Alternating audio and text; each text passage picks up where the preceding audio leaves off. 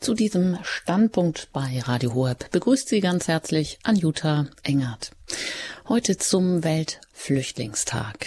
Weltweit sind mehr Menschen auf der Flucht als je zuvor. Vor allem der Ukraine-Krieg hat das Thema hierzulande neu ins Bewusstsein gerückt. Fast eine Million Menschen aus der Ukraine sind inzwischen nach Deutschland geflohen.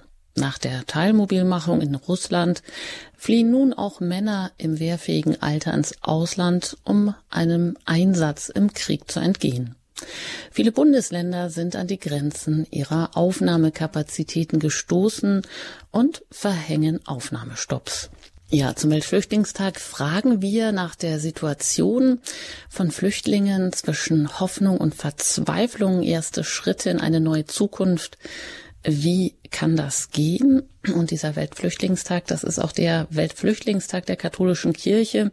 Und im Motto zum diesjährigen Weltflüchtlingstag betont Papst Franziskus aber gerade auch die Pflicht jedes Einzelnen, alle Menschen zu integrieren. Mit Migranten und Flüchtlingen die Zukunft bauen, so lautet das Motto. Ja, aber wie kann das nun Wirklichkeit werden? Oder ist es nicht der Ausweg aus dem alarmierenden Fachkräfte- und Personalmangel, den wir in Deutschland gerade erleben? Schwester Regina Stallbaumer vom Jesuiten-Flüchtlingsdienst in Berlin erzählt, mit welchen Schicksalen und Problemen sie als Seelsorgerin von Flüchtlingen konfrontiert ist. Sie weiß, worauf es ankommt, damit diese Menschen wieder erste Schritte in eine neue Zukunft gehen können. Ich freue mich, dass ich Sie heute als unseren Gesprächsgast begrüßen darf, aus Berlin zugeschaltet. Herzlich willkommen, Schwester Regina Stallbaumer. Guten Abend. Sie sind Sozialpädagogin und arbeiten beim Jesuiten Flüchtlingsdienst in Berlin. Und Sie sind vor allem zuständig für Flüchtlinge in der Erstaufnahmeeinrichtung für Geflüchtete in Eisenhüttenstadt. Und dort arbeiten Sie vor allem als Seelsorgerin. Das heißt, Sie sind Ordensschwester aber vielleicht nicht so, wie man sich das im klassischen Sinn vorstellt, also mit Habit und im Kloster. Sie gehören der Kongregation der Helferinnen an. Schwester Regina, was hat Sie denn dazu bewogen, dort einzutreten? Ja, die Kongregation der Helferinnen ist eine weltweite Gemeinschaft mit ignatianischer Spiritualität und unser Charisma ist ganz stark, Menschen in Übergangssituationen, in Krisensituationen, in Umbruchssituationen begleit, zu begleiten und das in ganz unterschiedlicher Art und Weise. Und ich habe gespürt, dass ich, äh, dass dieses Charisma, dass diese Spiritualität etwas von dem trifft, was auch ich leben möchte. Und der Wunsch, da nicht alleine unterwegs zu sein, sondern gemeinsam mit anderen an diesem Reich Gottes mitzubauen, in der Nachfolge Christi zu stehen und dann an den Ort, an den ich dann gesendet bin, da mich einzubringen und entsprechend unserem Charisma speziell eben mit Menschen in ganz unterschiedlichen Situationen, aber eben vor allem Menschen durch diese Krisensituation, Umbruchssituation hindurch zu begleiten, damit Leben in Fülle, ein Stück weit mehr Leben in Fülle möglich wird dann passt das ja auch genau die Erstaufnahmerichtung, Einrichtung, in der Sie arbeiten, also die Erstaufnahmeeinrichtung für Geflüchtete in Eisenhüttenstadt. Und damit man sich das vorstellen kann, das liegt im Bundesland Brandenburg, direkt an der polnischen Grenze, 124 Kilometer von Berlin entfernt. Das heißt, Sie pendeln da auch jede Woche hin und her. Ähm, Schwester Regina, wie ist denn die Atmosphäre in dieser Einrichtung und wie ist auch die Unterbringung, dass wir uns ein bisschen ein Bild davon machen können? Ja, die Erstaufnahmeeinrichtung ist in einer ehemaligen Kaserne untergebracht und je nach Zeitpunkt, das schwankt immer wieder, wie, wie stark die Belegung ist, so ungefähr zwischen 200 und 1500. Also das ist eine ganz schöne Spannbreite. Die Menschen leben also dort in, in den Häusern dort. Manche wohnen in Containern und es gibt auch Zelte, die bei Bedarf kurzzeitig belegt werden. Die Menschen werden dort ähm, registriert, sie stellen dort ihren Asylantrag und werden von dort dann nach einigen Wochen oder Monaten weiterverteilt. Sie werden dort grundsätzlich versorgt mit Essen, Kleidung, Hygieneartikeln. Ähm, und trotzdem, ja, also die Grundbedürfnisse sind erstmal gedeckt. Auch, es gibt auch eine soziale Beratung und auch einige Betreuungsangebote. Trotzdem ist die Stimmung sehr stark geprägt von einem Warten.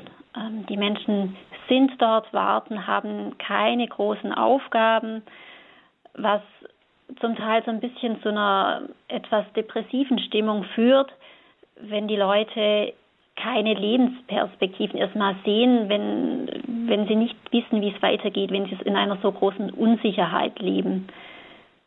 So ist oft die Stimmung auch, wenn es ähm, durchaus auch schöne Momente gibt und schöne Begegnungen.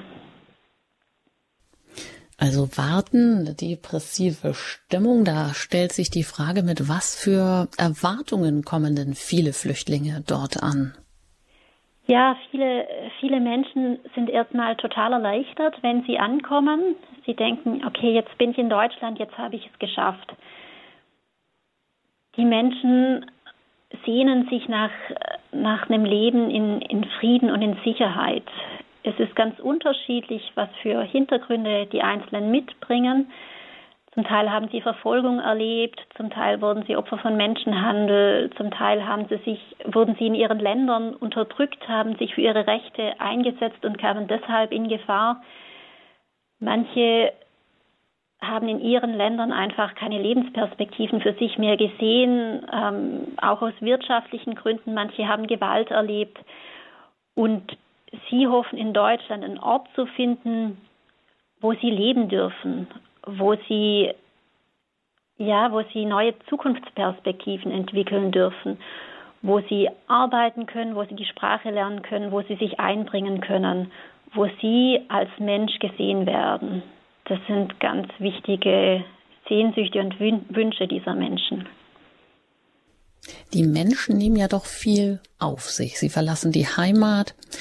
Sie haben vielleicht auch gehört oder gesehen, was anders womöglich ist. Vielleicht gibt es auch Anreize, die Sie dann auch dazu bewegen, diese Flucht und äh, auf sich zu nehmen, die Heimat zu verlassen.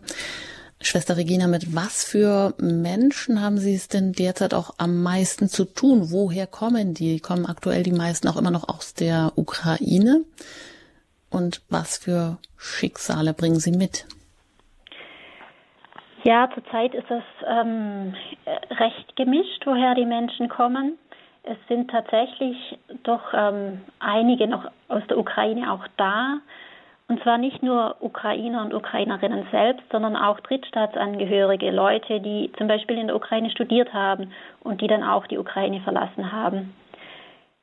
Es kommen derzeit aber auch wieder Menschen aus ganz unterschiedlichen Ländern, ähm, auch wieder vermehrt über die Balkanroute, aber auch über Belarus und Polen kommen noch einige, andere übers Mittelmeer.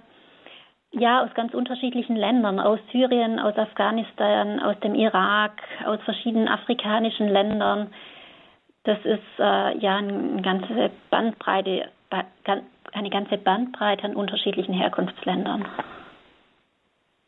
Wenn man sich das jetzt vorstellt, dass da so ganz verschiedene Menschen, auch mit ganz verschiedenen ähm, Hintergründen, aber auch ähm, ja verschiedenen kulturellen Prägungen dort zusammenkommen und auf engstem Raum zusammen sind. Ähm, wie geht das denn gut und dann erstmal in so einer Wartehaltung aus, auch ausharren müssen? Hm. Ich finde es, also ich bin wieder immer wieder erstaunt, wie friedlich ich, es insgesamt dann doch erlebe. Ähm, ich erlebe ähm, weniger, dass da jetzt große offene Konflikte zwischen Menschen unterschiedlicher Nationalitäten sind. Es ist eher ein, ein Nebeneinander. Es gibt ähm, ja durchaus Spannungen, wenn ja, wenn sie zum Beispiel nachts nicht schlafen können und ähm, manche dann noch nachts telefonieren und sie gemeinsam im Zimmer sind und die anderen dann ähm, wiederum nicht schlafen können. Da gibt es schon Spannungen, die einfach daher rühren, wenn viele Menschen zusammen auf einem engen Raum wohnen, ähm, unter einer sehr belastenden Situation, dann treten Reibungen auf, klar. Und trotzdem habe ich den erlebe ich es so, dass es ähm, weniger Konflikte zwischen den Menschen unterschiedlicher Nationalitäten sind. Ähm, das mag es zwischenzeitlich auch geben, aber im Allgemeinen lassen die sich ganz gut leben. Genau. Hm. Jetzt ähm, arbeiten Sie für diesen Jesuiten-Flüchtlingsdienst. Wie finanziert sich der denn auch oder das Projekt, äh, in dem Sie jetzt da auch speziell arbeiten? Ja, der Jesuiten-Flüchtlingsdienst ähm, lebt stark auch von Spenden. Ähm, dann werden natürlich auch verschiedene Projektgelder beantragt. Speziell meine Stelle wird derzeit durch das Bonifatiuswerk gefördert eine Personalstellenförderung für, für zwei Jahre. Das ist so eine Anschubfinanzierung für dieses neue Projekt. Mhm. Ja, das sagt Schwester Regina Stallbaumer. Sie ist Sozialpädagogin, Mitarbeiterin des Jesuiten Flüchtlingsdienstes und als Seelsorgerin in der Erstaufnahmeeinrichtung in Eisenhüttenstadt an der polnischen Grenze zuständig. Und wir sind hier heute zum Thema ähm, zum Weltflüchtlingstag ähm, in der Diskussion über das Leben von Flüchtlingen zwischen Hoffnung und Verzweiflung und fragen, wie erste Schritte in eine neue Zukunft gehen können. Und da sind auch Sie immer herzlich eingeladen, sich zu Wort zu melden. Und das können Sie auch gerne und ab jetzt auch schon tun unter der 089 517 008 008. Wenn Sie außerhalb von Deutschland anrufen, erreichen Sie uns unter der 0049. Die wählen Sie dann vorne weg und dann die 89517 008 008. Schwester Regina, Sie haben jetzt uns schon so einiges erzählt und ja, ich habe das auch in der Anmoderation auch erwähnt, dass die viele Bundesländer ja auch schon an die Grenzen ihrer Kapazitäten gestoßen sind, was auch die Aufnahme neuer Flüchtlinge angeht, dass sie Aufnahmestopps verhängen. Wie ist denn die Stimmung in der Bevölkerung, gerade jetzt auch in den neuen Bundesländern oder speziell auch äh, ja ganz grenznah an der polnischen Grenze in Eisenhüttenstadt? Ähm, wie ist da die Akzeptanz der Flüchtlinge unter den Menschen? Wo gibt's da Berührungspunkte oder berichten Flüchtlinge auch von Erlebnissen von Ausgrenzung, von Diskriminierung oder auch sogar von Rassismus?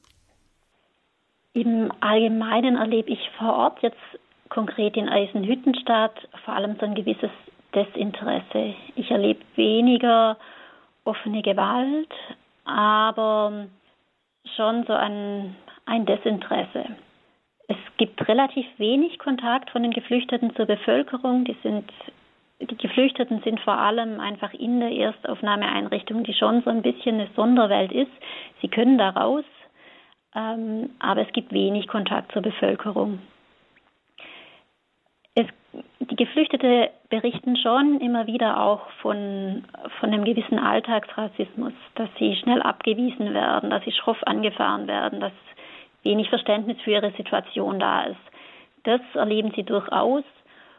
Ähm, und gerade zu Zeiten, wenn in der Bevölkerung ohnehin eine gewisse Unsicherheit da ist, dann können Ängste noch, noch stärker auftreten. Also so zum Beispiel, als Corona begonnen hat, ähm, kam es dann vor, dass eine, eine Frau von einer, von einer Geflüchteten ähm, davongerannt ist und geschrien hat, ähm, ja, dass sie, sie jetzt Corona in dieses Land bringen würde, ähm, was äh, ja rational schwer nachvollziehbar ist.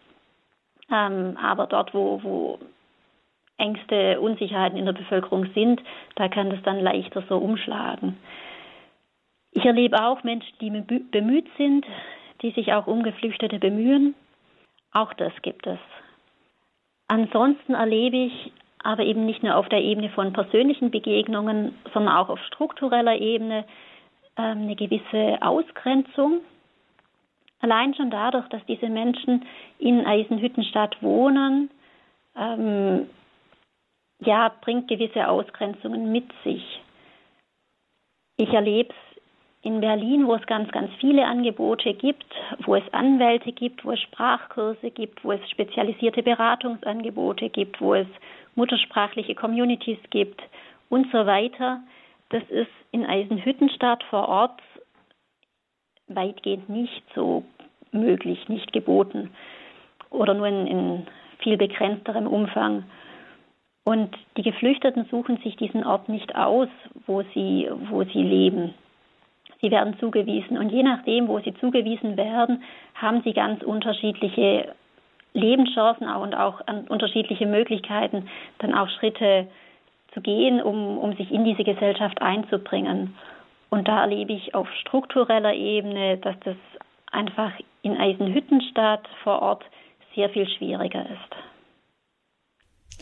Und Sie selber, also Sie, die sich ja auch diese Arbeit bewusst auch gesucht haben, wie begegnen Sie denn diesen geflüchteten Menschen und was ist da auch ähm, wichtig? Also ja, mir ist es wichtig, zunächst mal ihre Würde zu sehen. Ähm, für mich ist erstmal nicht wichtig, aus welchem Land diese Menschen kommen, welche Hautfarbe sie haben, sondern ich möchte zunächst diesen Menschen sehen. Und gerade in diesem Umfeld, wo, wo es manchmal sprachlich schwieriger ist, ähm, da sind ja alle möglichen Sprachen vertreten, da wird gerade auch die nonverbale Kommunikation sehr wichtig. Und die Leute spüren sehr, sehr schnell, wer es gut mit ihnen meint oder wer, wer sie übersieht, wer sie abweist.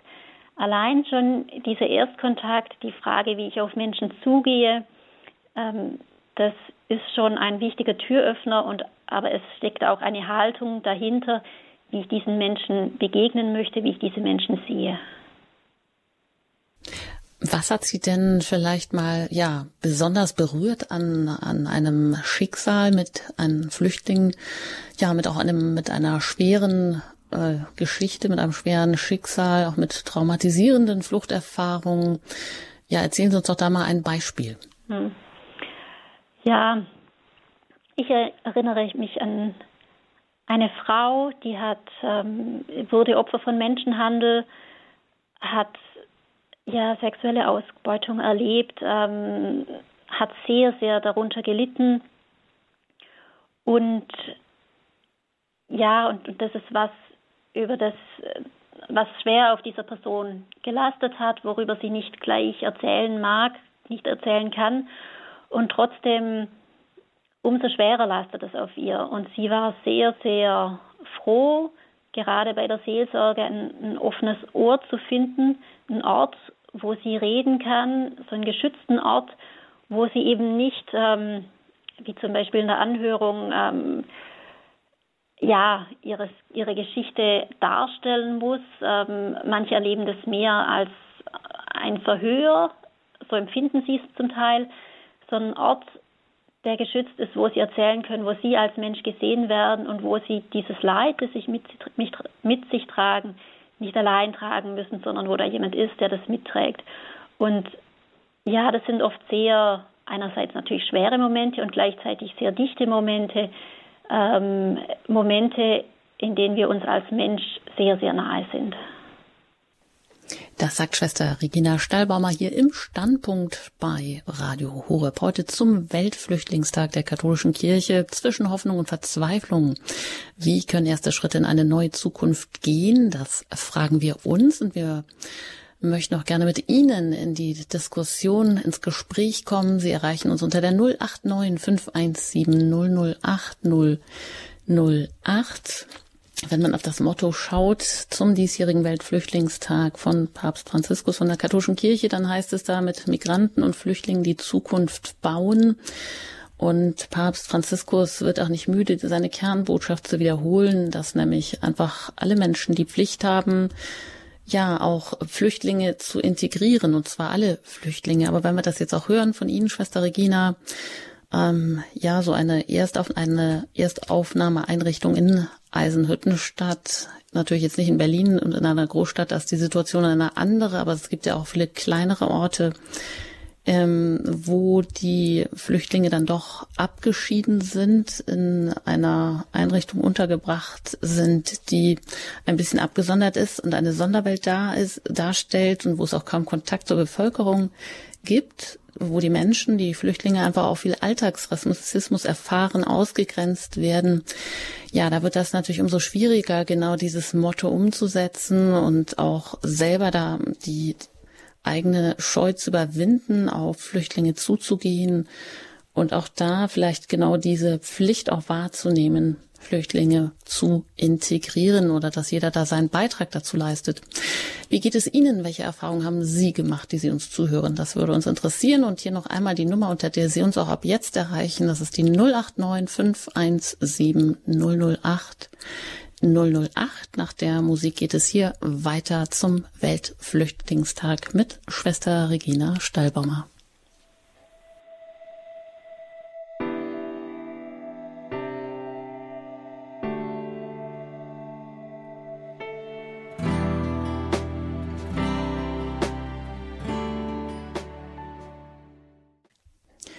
Sie hören Radio Horeb mit der Standpunktsendung heute an diesem Sonntagabend zum Weltflüchtlingstag, der heute ist, von der katholischen Kirche begangen, zwischen Hoffnung und Verzweiflung. Wir fragen, wie erste Schritte in eine neue Zukunft gehen können. Dazu sind wir verbunden mit Schwester Regina Stallbaumer aus Berlin und dort ist sie Mitarbeiterin des Jesuiten Flüchtlingsdienstes. Sie arbeitet als Seelsorgerin in der Erstaufnahmeeinrichtung in Eisenhüttenstadt und das ist direkt an der polnischen Grenze, ja so 123 Kilometer von Berlin entfernt. Und da pendeln sie auch jede Woche hin und her zwischen doch zwei ganz unterschiedlichen Orten. Schwester Regina, was mich interessieren würde, was motiviert Sie denn als Seelsorgerin in so einer Erstaufnahmeeinrichtung zu arbeiten? Wo sie viel mit Menschen mit ziemlich schweren Schicksalen auch zu tun haben, auch mit traumatisierenden Fluchterfahrungen, wie Sie uns gerade erzählt haben, den Menschen, denen Sie ein offenes Ohr, auch Ihr Herz schenken. Was motiviert Sie, das zu tun? Ja, für mich ist eine, eine wichtige Grundlage so die Würde eines jeden Menschen, die Gott-Ebenbildlichkeit eines jeden Menschen. Ich begegne dort in der Einrichtung ja Menschen wie, wie Sie und ich, Menschen, die, die, mit denen ich Sehnsüchte teile, mit, mit denen ich ähm, Ähnliches, vieles teile, was mich in meinem Menschsein ausmacht. Ich begegne Menschen, die in ihrer Würde verletzt sind, Menschen, die sich nach Lebensperspektiven sehen, die sich nach einem Ort sehnen, wo sie in Frieden, Freiheit und Sicherheit leben können.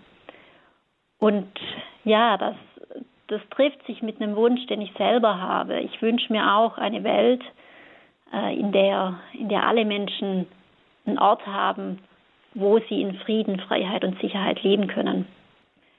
Die Menschen bringen oft tolle Fähigkeiten mit. Sie haben oft gute Ausbildungen auch. Und gleichzeitig bringen sie aber auch Belastendes mit. Ähm, sie haben Unterdrückung, Gewalt, Diskriminierung, Folter erlebt. Und dafür, davor will ich meine Augen nicht verschließen. Ähm, ich möchte da sein, ich möchte bei diesen Menschen sein, bei diesen Menschen, die ganz viele Ressourcen mitbringen und die aber hier in unserer Gesellschaft erstmal ganz unten stehen, die in einer Situation von großer Unsicherheit leben, die Angst haben vor der Abschiebung, die Ausgrenzung erleben. Und ja, für diese Menschen möchte ich da sein, ich möchte sie in ihrer Würde wahrnehmen, ich möchte sie ernst nehmen. Ich möchte ihnen Raum geben, wo sie als Mensch gesehen werden, wo sie Vertrauen fassen können, wo sie einfach da sein dürfen mit ihren, all ihren Kämpfen und Sehnsüchten und Fähigkeiten. Und ja, da mache ich immer wieder die Erfahrung, dass da, wo das möglich ist, ihnen diesen Raum zu geben, ähm, dass sie sich da aufrichten können, dass das ihnen neue Kraft geben kann, dass es entlasten kann. Und diese Erfahrung motiviert mich immer wieder, an diesem Ort zu sein. Wie würden Sie das denn einschätzen? Jetzt wird ja hierzulande auch ähm, viel auf Flüchtlinge gesetzt, politischerseits, einfach weil wir derzeit hier auch einen starken Personal- und Fachkräftemangel erleben. Ähm, wie realistisch ist das denn? Da muss man jetzt wahrscheinlich auch die einzelnen Gruppierungen unterscheiden oder woher die Flüchtlinge kommen. Ähm, aber Sie sagen, die bringen, bringen viele Ressourcen mit, wahrscheinlich auch ganz unterschiedliche Ressourcen, eine gute Ausbildung, wenn sie aus der Ukraine kommen, hört man oft aber auch ganz andere Dinge, vielleicht wenn sie aus anderen Ländern kommen. Aber natürlich bringen sie auch viele Schicksale mit, sind traumatisiert oder wenn vielleicht auch Kinder und Jugendliche ohne Erwachsene, ohne Begleitung auch der Eltern unterwegs sind. Äh, wie realistisch ist das denn? Ich meine, müssen da nicht erstmal, ja, müssen Sie nicht erstmal einen Kontakt haben, wo Sie überhaupt über das erzählen oder wo Sie das aufarbeiten können, was Sie da erlebt haben? Kontakt auch mit Ihnen. Ich will jetzt nicht gleich sagen, dass jeder eine Therapie braucht, aber kann das dann so nahtlos dann in ein neues Leben einfach gehen oder braucht es dann nicht erstmal so eine Schnittstelle und ähm, ja eine Bewältigung auch der ganzen neuen Situation, mit der Sie dann ja auch konfrontiert sind? Ja, es ist unterschiedlich, wie die Menschen das verarbeiten auch. Manche brauchen tatsächlich erstmal oder bräuchten erstmal eine Therapie, um ja, um sich innerlich wieder stabilisieren zu können. Und andere nicht. Bei anderen, die, ähm, die können das recht gut verarbeiten. Und genau da ist es ganz zentral, wie einfach so die, die Situation ähm, so direkt nach der Ankunft auch ist. Es gibt eine Studie von Hans Keilson, der hat ähm, mit niederländischen Kriegsweisen eine Studie durchgeführt und hat geschaut, wie war so die, deren Situation vor dem, vor dieser oder als sich die Bedrohung angebahnt hat, dann während dem Krieg und danach. Und da hat sich gezeigt, ja, je nachdem, wie auch die Bedingungen danach waren, konnten diese Kriegsweisen die Situation relativ gut verarbeiten oder es war einfach schwierig und hat, hat sie sehr belastet und hatte weitere negative Konsequenzen. Und das zeigt einfach, wie wichtig auch dieses soziale Umfeld ist. Also man kann, es gibt einerseits so dieses psychische Erleben, Erleben und andererseits aber auch die die sozialen Rahmenbedingungen und auch die materiellen Grundlagen. Und das kann man nicht voneinander getrennt denken. Man muss das zusammendenken. Und dort, wo ein gutes, unterstützendes soziales Umfeld gegeben ist, da können auch diese auch traumatisierende Erfahrungen deutlich besser verarbeitet werden. Das heißt nicht, dass dann ähm, das äh, alles gleich gut geht. Die Personen reagieren unterschiedlich drauf und doch ist dieses soziale Umfeld etwas ganz Entscheidendes und gibt dann eben auch, auch eine Grundlage, wie die, wie die Menschen dann ähm, ja weiter nächste Schritte gehen können in Richtung Sprache, Ausbildung, Arbeit. Mhm. Wenn man jetzt auch denkt, Sie sagen also, das soziale Umfeld, das ist ganz wichtig. Und wir hier in Deutschland leben relativ doch isoliert eher oder abgeschottet, wenn man das vergleicht mit afrikanischen Ländern. Afrika ist natürlich riesig groß, aber ich sage jetzt mal so ein bisschen pauschal, wo ja doch in ländlichen Gegenden in Afrika man noch in einem großen Familienverbund zusammenlebt, wo es keine sozialen ähm, Sicherungssysteme Systeme gibt, wo es einfach ganz viele Großfamilien gibt, wo auch ähm, die Verwandtschaft ein ganz großes soziales Netz ist, der eine dem anderen unter den Arm greift.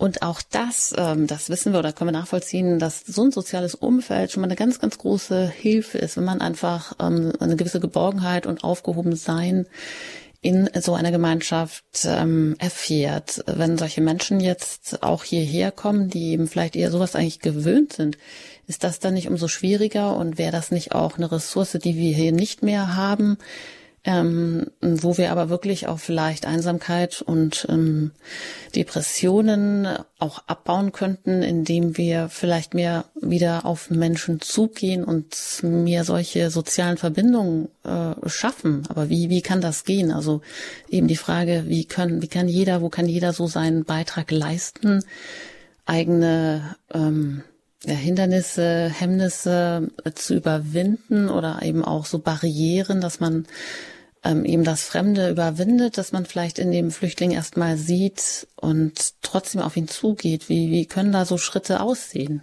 Ja, ich glaube, dass man da auf verschiedenen Ebenen ansetzen muss. Die eine ist schon mal auf, ist auf der strukturellen Ebene.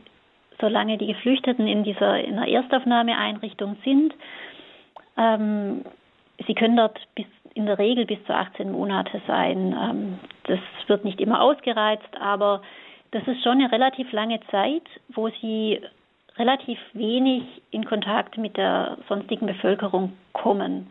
Das ist nicht so, dass das verboten ist und trotzdem ist es allein durch die Wohnsituation erschwert. Und ich denke, da müssten ähm, es wäre sinnvoll, es wäre hilfreich, wenn die Geflüchteten schneller auch in kleinere Unterkünfte oder in Wohnungen kommen würden und so dann nochmal schneller der Kontakt zur Bevölkerung ähm, sich auf natürlichere Weise ergeben kann.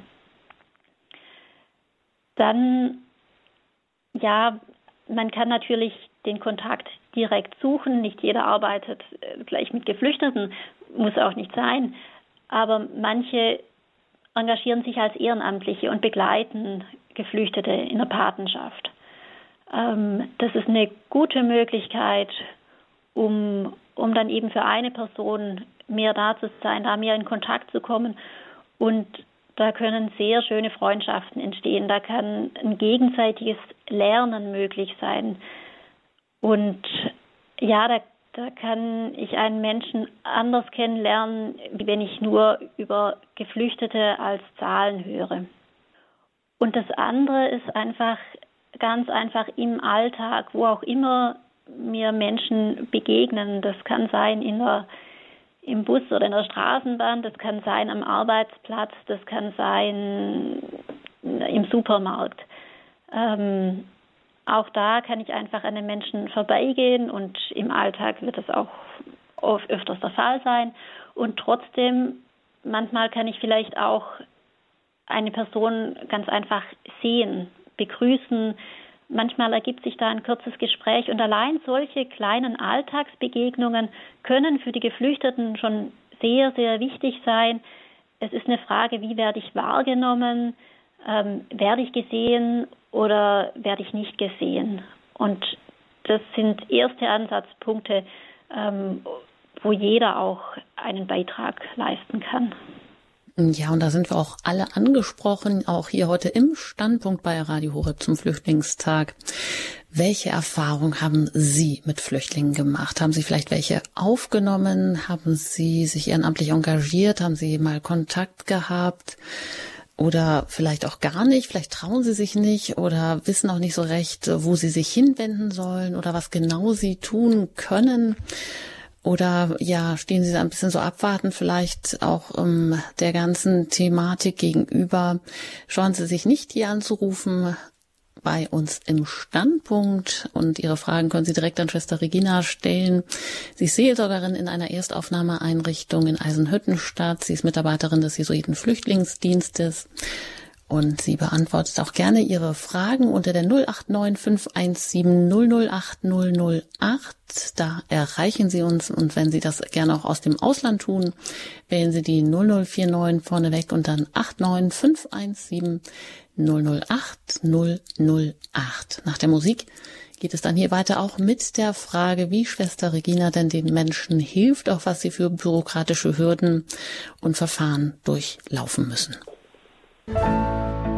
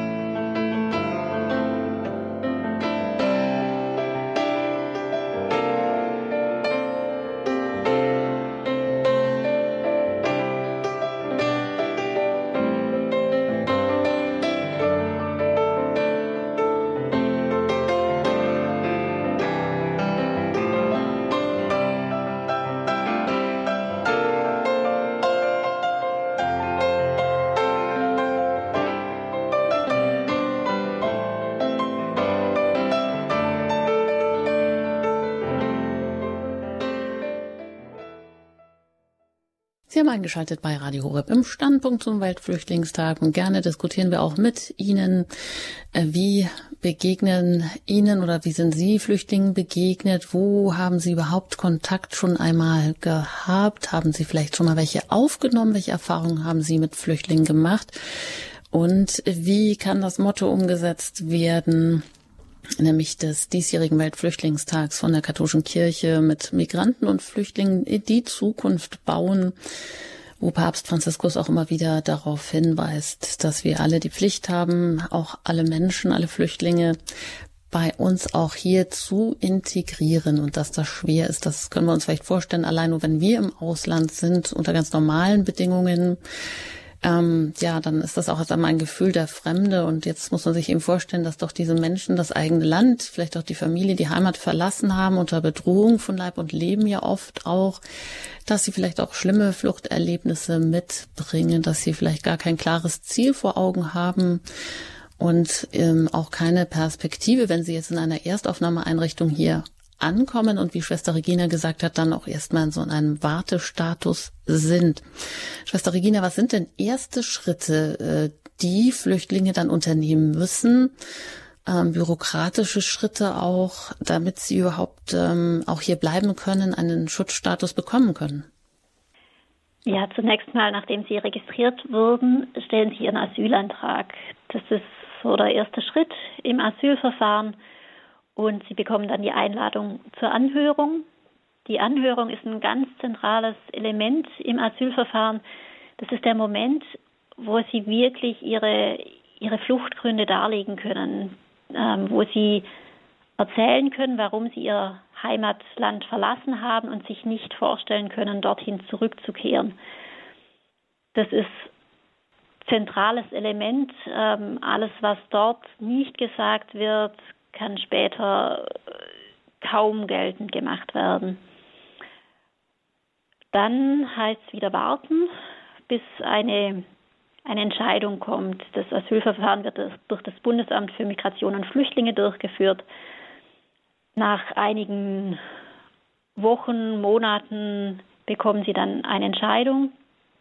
Wenn diese positiv ausfällt, ähm, dann ist das wunderbar, dann können weitere Schritte gegangen werden. Wenn diese negativ ausfällt, dann legen doch viele Klage ein und dann bei Gericht und dann dauert es oft sehr lange, je nachdem, ähm, was es für eine Entscheidung ist, aus welchem Land sie kommen und so weiter, kann das ähm, zum Teil durchaus zwei, drei Jahre dauern, bis dann eine Entscheidung vom Gericht da ist. Und ähm, ja, das ist oft eine lange Zeit der Unsicherheit, in der unklar ist, ob die Menschen bleiben können oder nicht. Jetzt wird ja auch gerne immer wieder gesagt, dass ähm, wer hartnäckig seine Identität verschweigt, der soll auch nicht von den Rechten profitieren politischerseits. Ähm, Genau, da gab es ja auch ein erstes Migrationspaket, was da beschlossen wurde, wo einige Dinge auch dann geändert ähm, wurden. Wie, welche Erfahrungen machen Sie? Also zu sogenannter irregulärer Migration, die dann äh, reduziert werden soll, so in diesem äh, Politikjargon.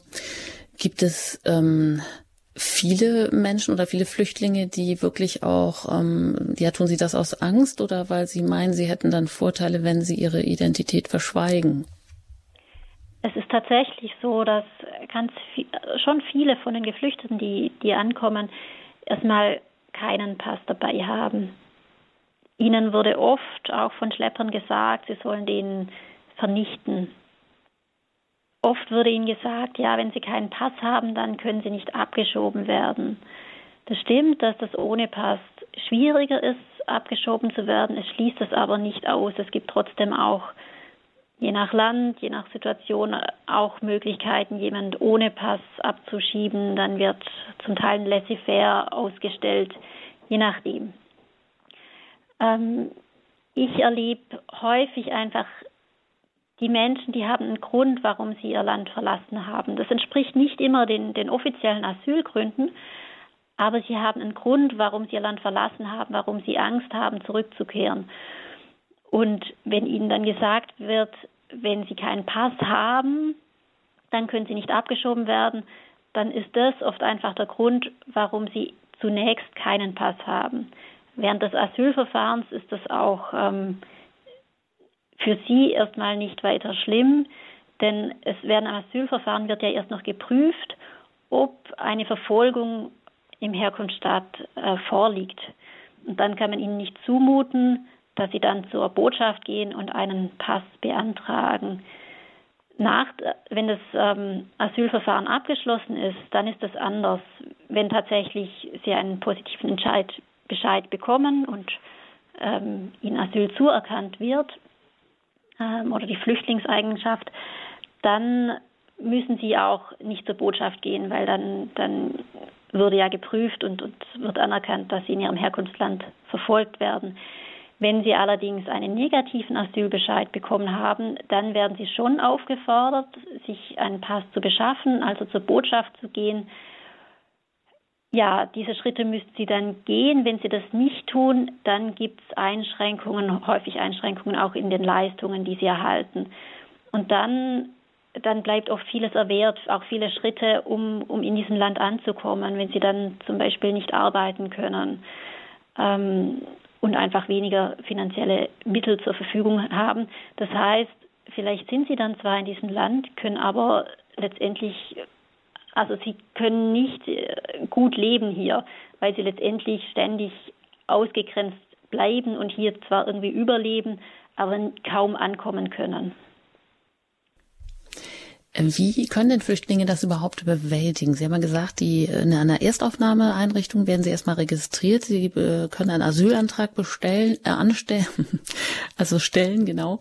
Und brauchen da ja eigentlich auch immer Hilfe. Ohne Hilfe geht das ja, denke ich, gar nicht. Und dann kommt die Anhörung. Und welche Erfahrungen machen Sie da? Wie stehen Sie den Menschen in so einer Anhörung bei? Und wie läuft sowas ab?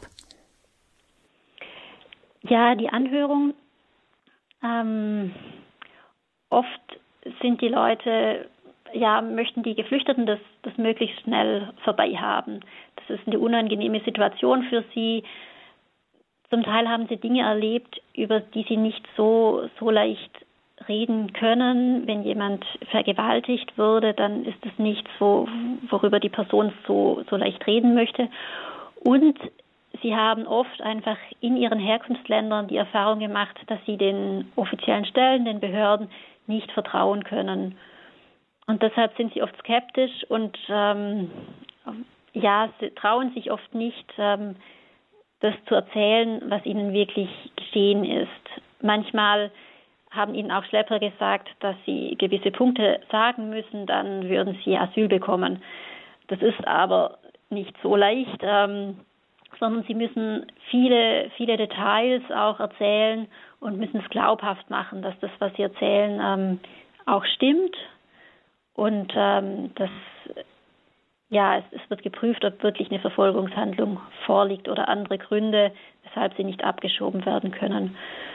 Und ja, es ist eine, eine Situation, die Personen sind da mit ähm, einer Person, die die Anhörung durchführt und einem Sprachmittler, einer Übersetzung. Und ähm, das hat für die Geflüchteten oft eher so eine Verhörsituation. Ähm, und das ist für sie oft sehr unangenehm. Und darauf äh, müssen sie irgendwie vorbereitet sein. Das braucht einerseits ähm, ja quasi eine, eine, emotionale Vorbereitung, dass sie ähm, wissen, was auf sie zukommt und ähm, von so einer Situation nicht gleich zu sehr eingeschüchtert sind, sondern den Mut haben, wirklich das zu benennen, ähm, was zu sagen ist. Und andererseits ist es aber auch inhaltlich, ähm, dass die Geflüchteten zum Teil nicht wissen, was jetzt wirklich ähm, relevant ist. Und ähm, ja, manchmal gibt es Erfahrungen, die, die sind für sie oft sehr schrecklich. Ähm, die haben sie emotional sehr stark betroffen ähm, und sie haben dann die Tendenz, vor allem das zu erzählen. Und es gibt andere Punkte, die sie vielleicht aus Scham nicht erzählen, die aber entscheidend sein könnten, ähm, ob sie ähm, anerkannt werden oder nicht. Und manchmal sind sie auch einfach durcheinander und, und ähm, müssen sich erstmal sortieren, um das irgendwie auch geordnet ähm, vortragen zu können. Und da ist es, da ist einfach eine, eine gute Anhörungsvorbereitung wichtig, damit die Menschen emotional darauf ähm, eingestellt sind, damit sie ihre Erlebnisse auch strukturiert vortragen können und damit sie dann auch ähm, die Punkte, die wirklich auch, auch wichtig sind, relevant sind, dass sie die auch parat haben und, und auch benennen können. Und Sie helfen dann auch dabei, die Flüchtlinge darauf direkt vorzubereiten oder sind Sie auch direkt bei der Anhörung selber dabei? Es gibt ähm, eine Beratung, die, ähm, die da die Geflüchteten auch unterstützt, ähm, sich vorzubereiten. Gewisse Grundkenntnisse habe ich auch und kann manchmal braucht es einfach noch mal mehr Zeit, um Dinge zu erklären. Auch da unterstütze ich und ich habe auch schon Geflüchtete begleitet. Es gibt die Möglichkeit, dass Geflüchtete eine Person mitnehmen können, einen Beistand. Ähm, es ist da nicht erlaubt, dass diese Person da jetzt inhaltlich viel sagen kann aber einfach, ähm, wenn es dieser Person einfach emotional auch gut tut, diese Situation nicht allein zu durchleben, dann ist es ähm, möglich, das zu beantragen, dass, dass, sie, dass eine Person sie begleiten kann. Ja. Und jetzt speziell Sie als Seelsorgerin, wo liegt denn Ihr Schwerpunkt auch ähm, ja, bei der Hilfe der Flüchtlinge? Hm. Ja, Seelsorge in diesem Kontext ähm, verstehe ich ähm, ja auch so nach diesem Konzept der, ähm, der multidimensionalen Seelsorge von Doris Nauer. Ähm, ich, ich sehe verschiedene Dimensionen drin. Ich, ich sehe, dass der Mensch in seiner Ganzheit gesehen werden muss mit Geist, Körper, Psyche und mit dem sozialen Kontext. Und dementsprechend ähm, verstehe ich Seelsorge in diesem Kontext auch in verschiedenen Dimensionen.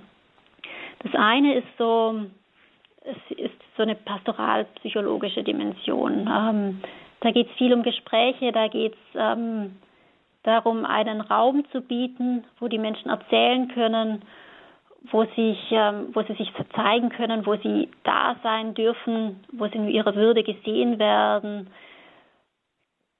Ja, also was sie ähm, so eine heilsame Dimension, was sie innerlich aufrichten kann.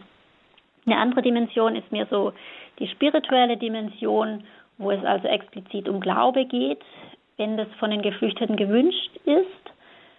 Ähm, ja, da es gibt ähm, Geflüchtete, mit denen da geht das Gespräch erstmal so um, um ihre Situation, um das, was sie erlebt haben, und dann irgendwann kommt ja und und Gott hat mir da geholfen. Ähm, äh, Gott hat mich beschützt und deshalb bin ich jetzt hier.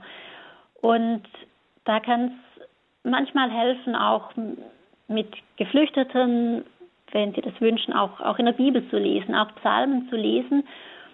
Und das hilft ihnen, zum Teil sprachfähig zu werden, Worte zu finden für das, was sie erlebt haben und sich so diese, diesen Glauben als Kraftquelle, als persönliche Ressource wieder neu zu erschließen ja, das ist dann äh, mehr mit den Christen. Es gibt auch ähm, Muslime, die sich für den christlichen Glauben interessieren, die da neugierig geworden sind, die sich vielleicht mit ihrem Glauben nicht mehr so identifizieren können und die ja Interesse haben am christlichen Glauben und, und mehr erfahren möchten. Auch mit ihnen komme ich in Dialog. Und es gibt ähm, ja zum Beispiel Muslime oder auch andere Glaubensrichtungen oder auch Atheisten, die interessiert es einfach, ähm, ja, was, was, äh, was glaubt ihr? Und die wollen einfach in, in Dialog kommen. Auch da können sich ganz interessante Gespräche ergeben. Und so eine andere Dimension ist einfach ähm, auch was mir so das diakonisch-prophetische. Manchmal braucht es einfach konkrete Hilfen oder mit jemand mitzugehen, jemand zu zeigen, wo, wo gibt es jetzt eine weiterführende Hilfe oder eben auch Kontakte zu anderen Menschen herzustellen oder zu weiteren Hilfsangeboten, die soziale Vernetzung zu fördern. ähm, oder auch innerhalb der Einrichtung eben so diesen seelsorglichen Blick auf die Menschen einzubringen, ähm, da wo, ich den Eindruck habe, da, da ist es gut, nochmal anders drauf zu schauen. Oder dann eben, das ist jetzt weitergegriffen ähm, und kommt den Geflüchteten letztendlich indirekt zugute, aber auch sowas wie, wie Öffentlichkeitsarbeit, Sensibilisierungsarbeit oder auch, auch Gottesdienste, die zu, zu den, zum Thema Flucht gestaltet werden, so auch dieses Thema weiterzutragen. Denn letztendlich leben diese Geflüchteten ja in dieser Gesellschaft und so kommt es einerseits natürlich auf die direkte Hilfe im Kontakt mit ihnen an, aber auch in einem weiteren Sinn, dass eine Gesellschaft offen für diese Menschen ist. Das heißt, der Glaube, der spielt durchaus auch eine große Rolle bei Menschen, die geflüchtet sind. Das heißt, auch unsere Kirchengemeinden könnten ja wirklich auch ein Ort der Integration und der Partizipation von Flüchtlingen sein. Vielleicht aber auch für ja uns Gläubige eine Chance sein, vielleicht auch ähm, einen Austausch im Glauben vorzunehmen oder Glaubenszeugnisse auch gespiegelt zu bekommen, auch einen neuen Aufschwung im Glauben zu bekommen. Ja, auch da möchte ich gerne fragen, wie sind da Ihre Erfahrungen, die Sie uns zuhören? Wie könnte die Kirchengemeinde denn ein Ort für Integration sein? Was haben Sie da für Erfahrungen gemacht? Oder was könnten Sie sich vorstellen? Was würden Sie sich da wünschen? Vielleicht haben Sie da Ideen oder Erfahrungen, die Sie mit uns teilen möchten. Rufen Sie uns gerne an unter der 089 517 008 008. Das Hörertelefon ist für Sie freigeschaltet. Jetzt hier heute Abend im Standpunkt bei Radio Horeb zum Weltflüchtlingstag. Und wenn Sie außerhalb von Deutschland anrufen, dann wählen Sie vorneweg die 0049 und dann die 89517 008 008. Nach der Musik geht es hier weiter im Gespräch mit Schwester Regina Steilbaumer. Sie ist Seelsorgerin in einer Erstaufnahmeeinrichtung, Mitarbeiterin des Jesuitenflüchtlingsdienstes in Berlin und wir freuen uns gerne auch auf Ihre Fragen und auf Ihre Erfahrungen.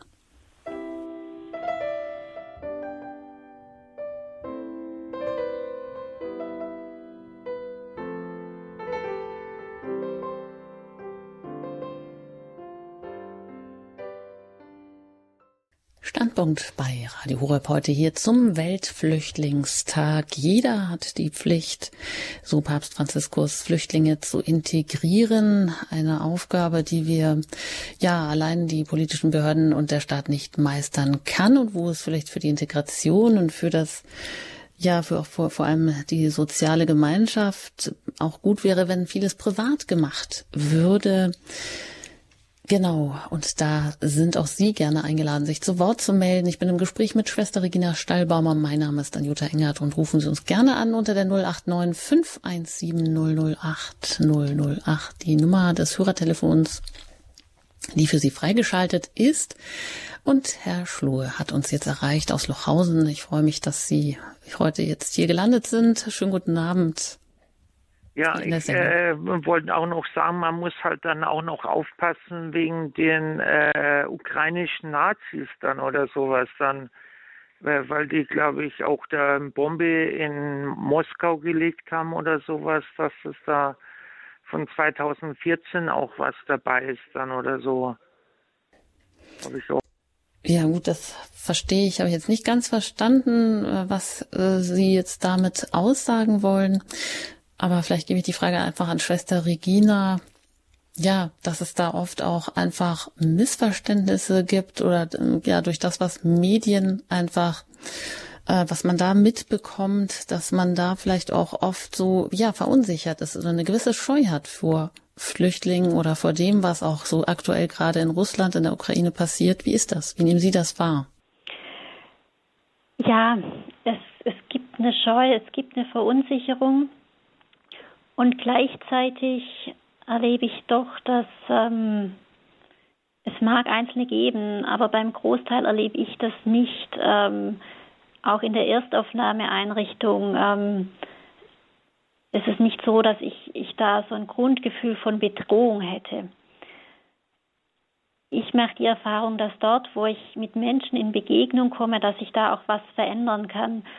Und manchmal, wenn ich nur von Dingen höre, ähm, wenn ich über die Medien nur gewisse Bilder transportiert bekomme, dann können solche Ängste auch, auch wachsen. Und da, wo ich aber auch mit Menschen direkt in Kontakt komme, da kann ich auch nochmal andere Erfahrungen machen. Und ähm, solche Erfahrungen wünsche ich uns, dass wir ähm, auch solche Erfahrungen machen können. Und das rückt das Ganze wieder so ein bisschen in ein anderes Licht. Ähm, natürlich gibt es auch unter Geflüchteten ähm, Menschen, die, ähm, die vielleicht zu Gewalt bereit sind. Ja, das haben wir aber auch in unserer Gesellschaft. Ähm, und, und genauso wie es in unserer Gesellschaft sehr engagierte Menschen gibt, Menschen, die sich ganz wunderbar einbringen in diese Gesellschaft, die sie mitgestalten wollen, genauso gibt es die unter den Geflüchteten. Und ähm, da wünsche ich mir einfach, dass, ähm, ja, dass wir das auch sehen und das nicht einfach äh, nur kategorisieren. Ich, ich kann ähm, eine Verunsicherung, eine Scheu verstehen und gleichzeitig wünsche ich mir, dass wir dabei nicht stehen bleiben.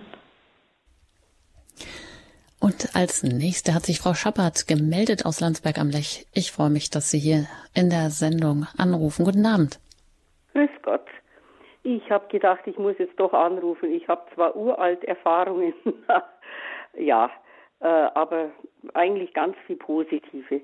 Also wir hatten in den 80er Jahren äh, kam eine Welle von iranischen Flüchtlingen und ähm, da ging was von der Pfarrgemeinde aus. Da hat dann jeder so einen äh, jemand zu betreuen gehabt. Wir haben da zum Beispiel einen Iraner gehabt. Das war ein Kommunist.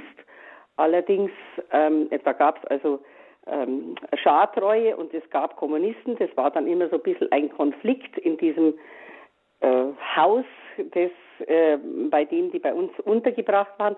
Aber ich muss sagen, unser Schaban, das war ein ganz, ganz toller. Also wir haben den oft zu Hause gehabt und ähm, wer sich damals sehr eingesetzt hat, war mein Mann, der mittlerweile leider verstorben ist. Äh, und der, ich habe heute noch Kontakt, der Schaban ruft, also der ist in Köln mittlerweile, äh, der ruft äh, an den großen Festtagen immer wieder an.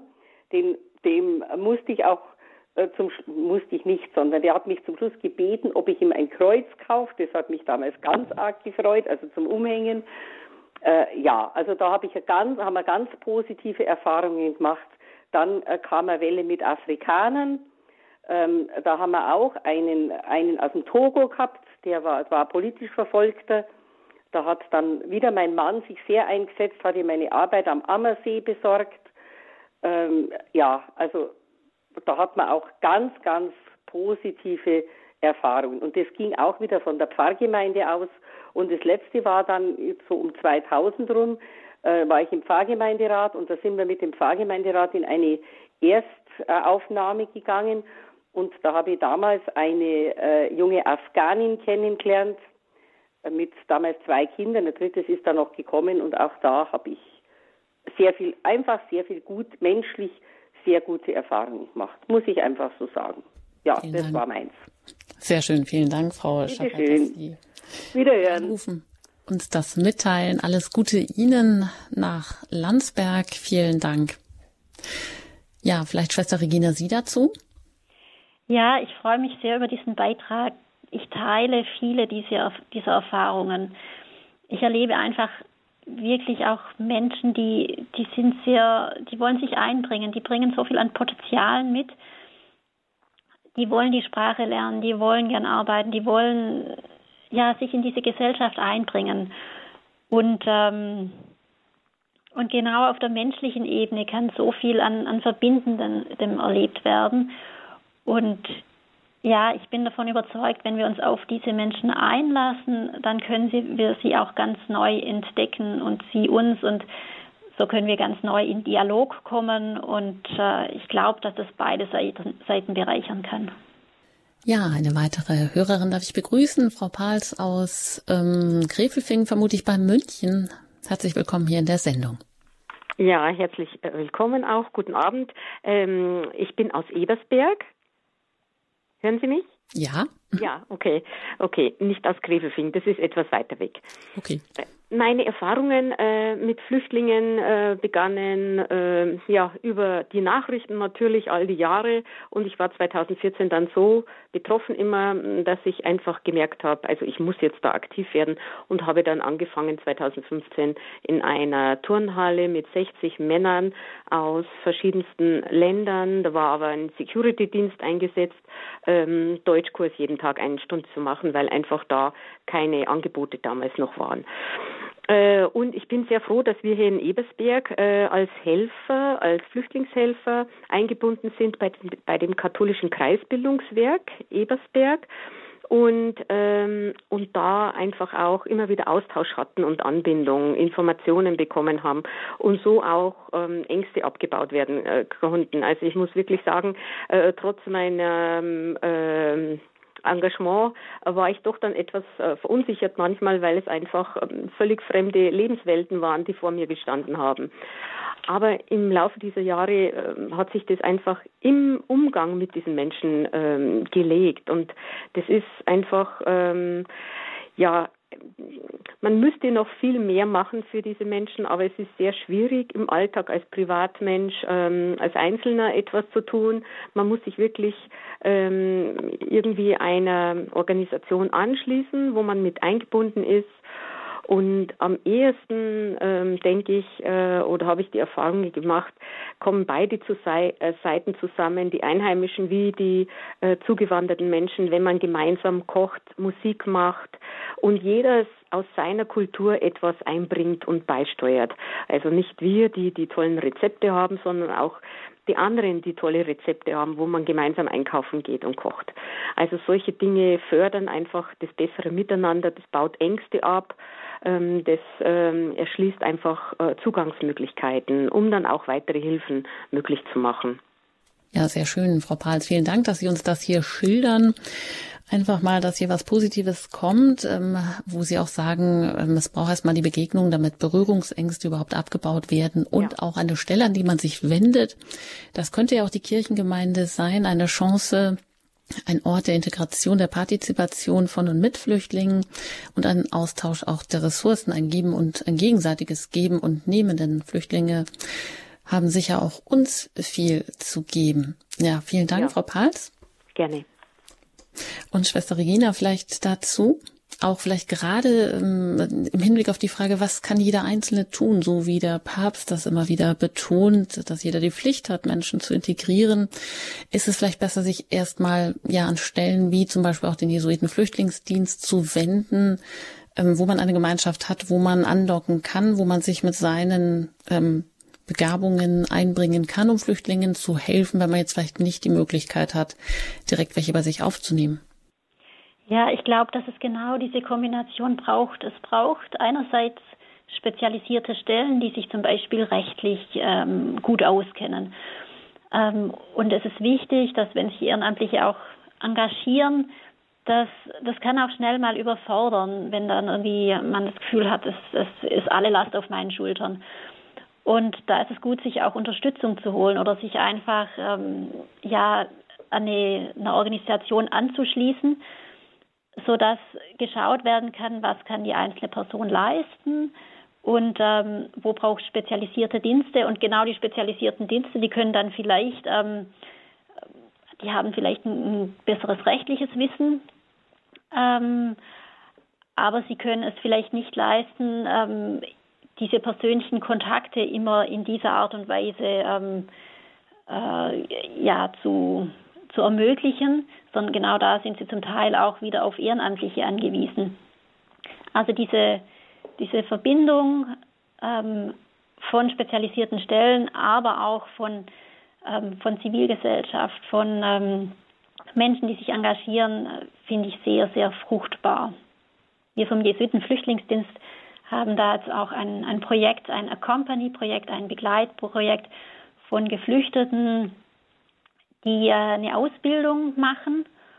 Und ähm, ja, da, da ist es, ähm, das bringt oft einiges auch an, an Herausforderungen mit sich. Und da ist es gut, wenn die auch von Ehrenamtlichen da begleitet werden bei den verschiedenen Nöten und Sorgen, die sie da haben, die sie unterstützen, auch dran zu bleiben und es ist im Hintergrund auch unsere Organisation, die dann eben auch Unterstützung gibt, wo es eben weiterführende Unterstützung braucht.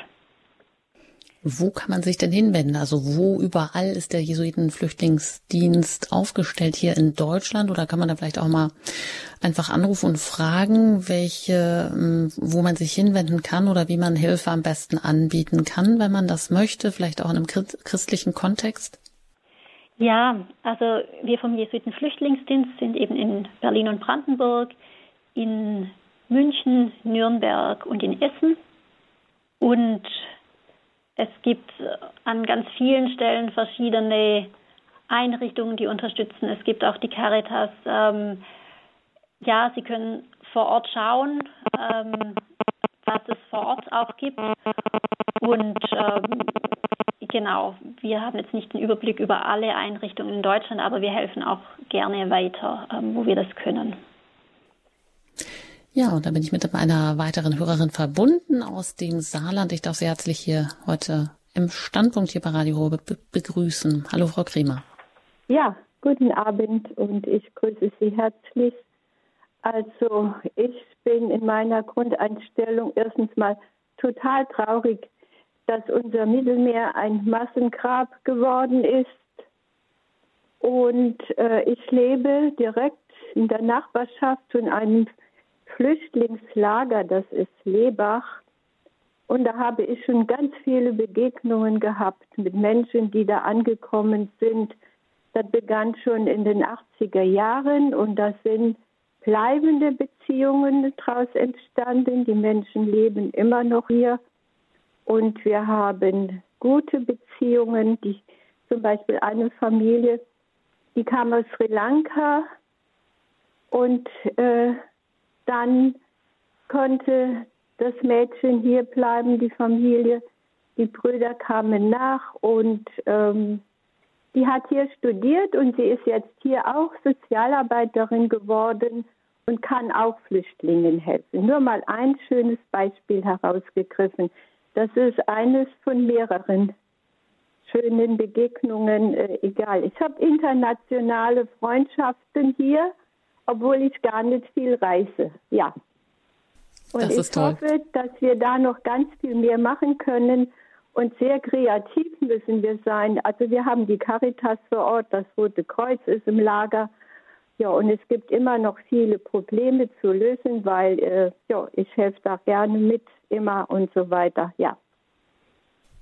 Vielen Dank, Frau Kremer, dass Sie uns ja. diese positiven Beispiele hier weitergeben und auch sagen, das sind bleibende Beziehungen ähm, die sich daraus ergeben haben aus dem Kontakt, dass Sie einfach in so eine Erstaufnahmeeinrichtung gegangen sind und helfen wollten und von sich aus auch den Kontakt gesucht haben. Das sind internationale Freundschaften, ohne dass Sie groß reisen. Ähm, das ist eine große Bereicherung. Ja, schön, dass Sie uns das hier so mitteilen. Und da auch die Frage an Schwester Regina. Ja, wie können wir uns da, es ist doch wichtig, dass wir auch so erste Schritte unternehmen, dass wir vielleicht in Einrichtungen gehen, dass wir nicht warten, dass irgendwas passiert. Vielleicht auch die äh, in Kirchengemeinden, dass wir da selber was initiieren müssen. Ja, ich glaube, dass in Kirchengemeinden ganz viel geschehen kann. Ich erlebe Geflüchtete, die, die der Kirche so ein Vorschutzvertrauen entgegenbringen. Allein dadurch, dass, ähm, dass sie da auch auf Christen treffen, dass sie selber Christen sind, erleben sie was Verbindendes. Und ähm, ja, und dadurch kann schon etwas entstehen. Also da wird was Verbindendes erlebt, da wird nicht zunächst erlebt, da kommt jemand aus einem anderen Land, äh, spricht vielleicht eine andere Sprache, sondern es wird etwas Gemeinsames erlebt. Und ich wünsche mir, dass unsere Kirchengemeinden offen sind. Ähm, das beginnt schon da, wenn jemand zum Gottesdienst kommt, ähm, einfach die Person anzusprechen, in Kontakt zu treten. Das kann manchmal ein bisschen Überwindung kosten, wenn ich gar nicht weiß, in welcher Sprache ich die Person jetzt ansprechen kann. Und ähm, manchmal braucht es aber gar nicht so viele Worte, sondern manchmal, ähm, ja, wenn man in Kontakt kommen möchte, dann, dann geht es in der Regel. Und ähm, ja, die Menschen ansprechen, mit ihnen in Kontakt kommen und sie auch einladen. Manche Gemeinden organisieren extra, extra Angebote für Geflüchtete, wie zum Beispiel ein Sprachcafé. Das ist wunderbar, wenn es sowas gibt, wenn sich da Menschen engagieren. Das kann eine gute Begegnungsmöglichkeit sein. Und gleichzeitig ist es aber auch schön, wenn Geflüchtete einfach eingeladen werden, an Angeboten teilzunehmen, die es ohnehin schon gibt, wie zum Beispiel in Chor oder was auch immer. Ja, da, dass, dass diese Angebote auch sich öffnen können und ich erlebe oft, dass Geflüchtete einfach auch den Kontakt zur Bevölkerung hier suchen, zu den Gemeinden. Und ähm, das ist schön, wenn die offen sind. Es gibt dann Gemeinden, die entschließen sich dann auch Kirchenasyl anzubieten. Das kann eine durchaus intensivere Form sein, um sich für Geflüchtete einzusetzen. Und oft entstehen da aber auch sehr, sehr intensive Beziehungen, bleibende Beziehungen, die, die auch tragen. Sie haben auch von Menschen gesprochen vorhin, für die der Glaube eine große Rolle spielt. Gott hat mir geholfen ähm, auf der Flucht. Ähm, mit wie viel Christen, Muslimen oder anderen Religionen haben Sie denn zu tun? Ich habe tatsächlich vor allem, vor allem mit Christen und Muslimen zu tun. Ähm, es ist, ähm, ja, also ich denke schon, dass, dass Christen ähm, nochmal anders auf mich ansprechen ähm, und dass ich mit Christen auch stärker Glaubensthemen thematisieren kann, aber auch mit Muslimen, ähm, für die dann einfach der Glaube allein schon etwas Verbindendes ist.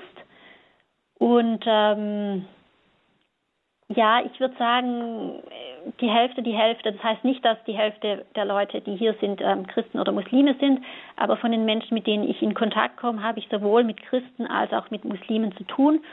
Und Glaube ist nicht immer Thema, aber dort, wo, wo jemand das sucht, wo, wo jemand, wo das für jemand eine wichtige Dimension ist, da, da kann das im Kontakt mit mir auch, auch Thema sein. Da können Sie im Kontakt mit mir einen Ort finden, wo, das, wo Sie das auch ansprechen können. Und auch manche Menschen haben Sie erzählt, ähm, haben auch den Willen, ja, zu konvertieren. Was haben Sie da für ein Erlebnis mal gehabt? Ja, mit Menschen, die konvertieren möchten, auch das ist unterschiedlich. Ähm, ich erlebe öfters, dass Menschen, ich erlebe es vor allem bei Menschen aus dem Iran, ähm, die in ihrem Herkunftsland Erfahrung gemacht haben. Ähm, ja, auch das ist unterschiedlich, aber es gibt Menschen, die können anhand dessen, was sie erlebt haben, sich mit ihrem bisherigen Glauben nicht mehr identifizieren und ähm, suchen nach was anderem. Zum Teil ist es stark verbunden dann auch mit dem, was sie in der Gesellschaft erleben und ähm, interessieren sich dann zum Teil fürs Christentum. Zum Teil sind da sehr persönliche Erfahrungen dabei. Zum Teil ist es erstmal so eine Abwendung vom Eigenglauben, ein Interesse am anderen. Und ähm, ja, da erlebe ich immer wieder Menschen, die einfach neugierig sind, die Interesse haben, die mehr wissen wollen. Manche haben schon auf der Flucht ähm, da Erfahrung gemacht, hatten da schon Kontakt mit verschiedenen Gemeinden, haben schon viel gelernt, viel erfahren und andere stehen da ganz am Beginn und machen so erste tastende Schritte. Was ist das überhaupt, der Glaube, der christliche Glaube? Was sind denn da so Inhalte und was ist da zentral? Hm. Wenn wir jetzt nochmal abschließend die Frage stellen, wie kann jeder Einzelne dazu beitragen, alle Menschen, die hier auch als Geflüchtete ankommen, sei das nun Ukrainer oder auch andere Flüchtlinge aus anderen Ländern, die zu integrieren. Was empfehlen Sie für Menschen, die bisher vielleicht eher Berührungsängste hatten oder auch vielleicht die Erfahrungen gemacht haben oder bei anderen gesehen haben, oh, die haben jetzt bei sich ukrainische Flüchtlinge aufgenommen, haben dann ähm, festgestellt, dass es ganz schön, das überfordert sie vom zeitlichen Aufwand, da viele Behördengänge auch zu unternehmen oder sie wussten gar nicht, auf was auf was sie sich da einlassen, was alles auf sie zukommt. Ähm, ja, was empfehlen Sie? Wo können wir hier ansetzen? Vielleicht, wenn wir jetzt auch gerade der ein oder andere neuen Mut bekommen hat, sich da mehr einzusetzen. Äh, was empfehlen Sie? Ja, je nachdem. Also bei Menschen, die einfach, die, die sich einsetzen möchten, die sich eingesetzt haben, die aber dann spüren, es, es wird mir zu viel. Ähm, ja, es ist gut, sich Unterstützung zu holen. Es, es gibt ähm, verschiedene Dienste, ähm, professionelle Hilfen, die eben auch da, dafür da sind, ähm, sie zu unterstützen. Und da ist es gut, ähm, nicht zu glauben, alles alleine stemmen zu müssen, sondern sich diese Hilfe auch, ähm, auch zu holen. Ähm, andere Menschen, die, die erstmal noch nicht so recht wissen, was, was tue ich jetzt, ähm, ich denke, es hängt auch von den zeitlichen Ressourcen ab, von dem, wo sich jeder auch wohlfühlt. Ähm, ein Ehrenamt kann eine Möglichkeit sein, eine Patenschaft. Ähm, es kann eine Möglichkeit sein, sich in einem Sprachcafé einzubringen. Das sind wenn jemand da Zeit hat und, und sich so engagieren möchte, sind das sehr schöne Möglichkeiten. Aber es kann auch einfach heißen, ähm, dass ich selber einfach äh, mal mit offenen Augen oder offeneren Augen äh, durch die Welt gehe und schaue, ähm, naja, wenn mir jetzt jemand begegnet, ähm, vielleicht grüße ich die Person einfach mal. Ähm, vielleicht schenke ich der Person auch einfach mal ein Lächeln. Allein, allein so ein kleines Zeichen kann schon diesen Augenblick verändern und kann, ähm, ja, kann, kann Geflüchteten auch, auch gut tun, so wie es uns auch gut tut, wenn, wenn wir wahrgenommen werden, wenn, ja, wenn wir ein Lächeln geschenkt bekommen. Das sind so, so ganz kleine Dinge, von denen ich denke, dass, dass da jeder was tun kann. Und vielleicht haben Sie auch noch eine positive Geschichte mit im Gepäck. Ähm, eine Geschichte, wo es einfach wirklich gut gelungen ist, ähm, Menschen zu integrieren und wo sie wirklich auch Schritte in eine neue Zukunft mit Perspektiven gegangen sind, sodass diese Menschen hier Fuß fassen konnten, eine Wohnung gefunden haben, einen Arbeitsplatz gefunden haben. Gibt es da was? Ich bin ja in der Erstaufnahmeeinrichtung, von daher ähm, begleite ich die Menschen in der Regel nicht bis ähm, all diese Schritte, aber ich bin zum Teil durchaus dann auch danach noch in Kontakt, wenn sie nicht mehr in der Erstaufnahmeeinrichtung leben. Ich erinnere mich an eine Frau, die hatte sehr Angst vor der Abschiebung, die war sehr verzweifelt, die war ähm, ja, die, die hatte keine Kräfte mehr und, und hat sich doch immer wieder aufgerafft und ist immer wieder weitergegangen. Und mittlerweile ist sie in Deutschland verheiratet, hat Arbeit und ähm, ja und engagiert sich selber ganz stark auch für Geflüchtete und ähm, unterstützt geflüchtete Frauen, die, die hier ankommen, die, die ähnliche Geschichten durchleben. Das, ähm, ja, das freut mich sehr, wenn, wenn Menschen solche Wege gehen können. Hm, das hört man ja auch ganz oft, dass Menschen, die vielleicht aus einem elenden Schicksal heraus geholfen wurde von anderen, dass die sich nachher genau dafür einsetzen, weil sie das vielleicht auch als etwas wirklich, ja, ein, ein Schlüsselerlebnis äh, dadurch hatten, wie ihnen selber geholfen wurde. Schwester Regina, was wünschen Sie sich denn für Ihre Arbeit? Ich wünsche mir vor allem erstmal für die Geflüchteten, dass, dass sie in ihrer Würde gesehen werden oder christlich gesprochen, dass wir sie als unsere Schwestern und Brüder wahrnehmen und, und ihnen entsprechend begegnen. Ähm, das ist für mich so was ganz, ganz Zentrales.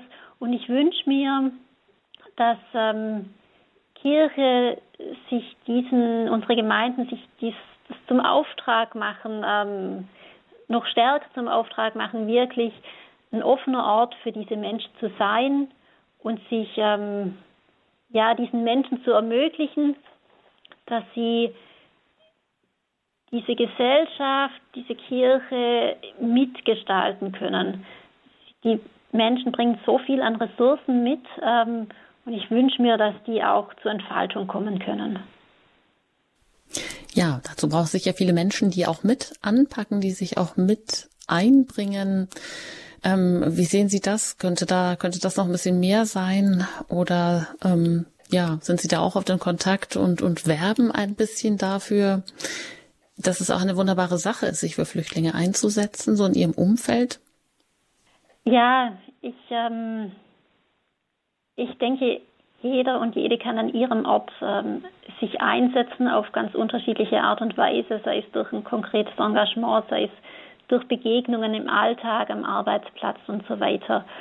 Und ähm, ja, ich glaube, da, wo wir auch etwas ähm, von diesen, dieser Freude, von diesen Erfahrungen weitertragen, da darf das auch anstecken und da kann es auch andere ermutigen, da auch was ähm, sich einzubringen. Und ähm, da freue ich mich auch, wenn, wenn Menschen aus Kirchengemeinden oder sonstige Menschen von ihren Erfahrungen erzählen und andere einladen, andere mitnehmen, ähm, sodass so ein Netz von Solidarität immer weiter wachsen darf.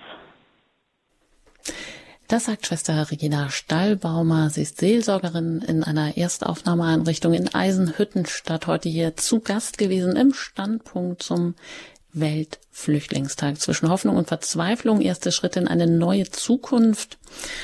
Ich danke Ihnen, dass Sie hier zu Gast waren und ich hoffe, dass wir ein bisschen auch äh, Mut gemacht haben, dass jeder Einzelne sich auch angesprochen fühlen kann, dass es auch eine große Chance, eine Bereicherung sein kann ähm, sich um die Flüchtlinge zu kümmern, um Menschen, äh, wenn wir uns einfach selber da ein bisschen hineinversetzen in diese Schicksale, dann wissen wir wahrscheinlich auch, wie wichtig das ist, einfach ähm, ja äh, mit daran zu bauen, dass Menschen sich aufgehoben wissen, dass sie neu Fuß und Vertrauen fassen können, dass sie auch eine neue Gemeinschaft haben, wenn sie hier ankommen, vielleicht auch viele Ressourcen mitbringen, die auch, ähm, die auch uns gut tun hier zu Lande. Ein herzliches Dankeschön an Sie und alles Gute Ihnen auch weiterhin bei Ihrer Arbeit im Jesuitenflüchtlingsdienst in Berlin.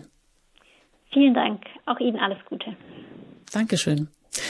Ja, und Sie, die Sie uns zugehört haben, Sie können diese Sendung natürlich gerne noch einmal nachhören bei uns in der Mediathek und die finden Sie auf der Website ähm, oder Sie laden sich die Radio Horeb App runter auf Ihr Handy. Da haben Sie auch immer direkten Zugriff und können auf alle vergangenen Sendungen zurückgreifen, wenn Sie nicht alles mitbekommen haben. Ich danke Ihnen natürlich auch für Ihr Interesse und für Ihre Anrufe, immer auch für Ihre Unterstützung, sei es im Gebet oder auch durch finanzielle Spenden, damit wir auch weiterhin auf Sendung bleiben können. Ich wünsche Ihnen einen ganz gesegneten Sonntagabend. Alles Gute Ihnen, Ihre Anjuta Engert.